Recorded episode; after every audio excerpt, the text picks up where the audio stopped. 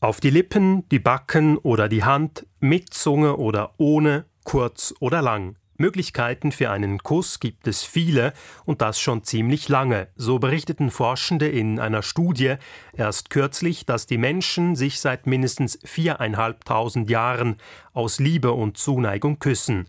Und ganz gewiss gibt es auch mindestens viereinhalbtausend Filme oder Lieder, in denen es um genau das geht. Rote Lippen man küssen, denn zum Küssen sind sie da. So kiss me. Könnten Sie mich kurz küssen?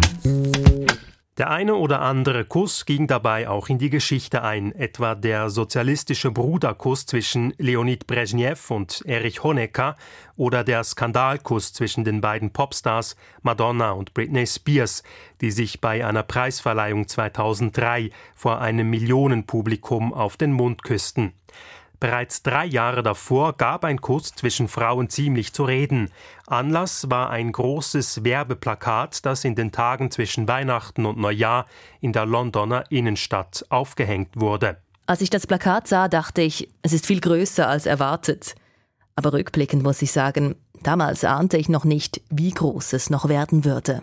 So erinnerte sich Elena Charbila einige Jahre später an den Moment, als sie sich selbst auf dem Werbeplakat sah riesengroß an der Seite eines Londoner Wolkenkratzers.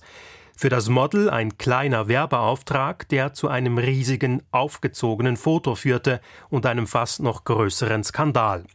Das besagte Foto trägt den Namen Kiss. Geknipst hat diesen Kuss die damals 26-jährige britische Fotografin Tanya Jorkin, und zwar im Auftrag von Queer Company, einer Internetplattform, die sich an Homosexuelle richtete. Das Bild zeigt zwei Frauen in weißer Unterwäsche, sie liegen auf einem Bett und sich gegenseitig in den Armen und sie küssen sich.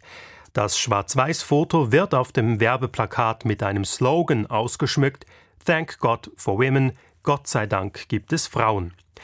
Das Sujet trifft offenbar einen Nerv. Noch am gleichen Tag berichtet der Guardian in einem Artikel über das Plakat.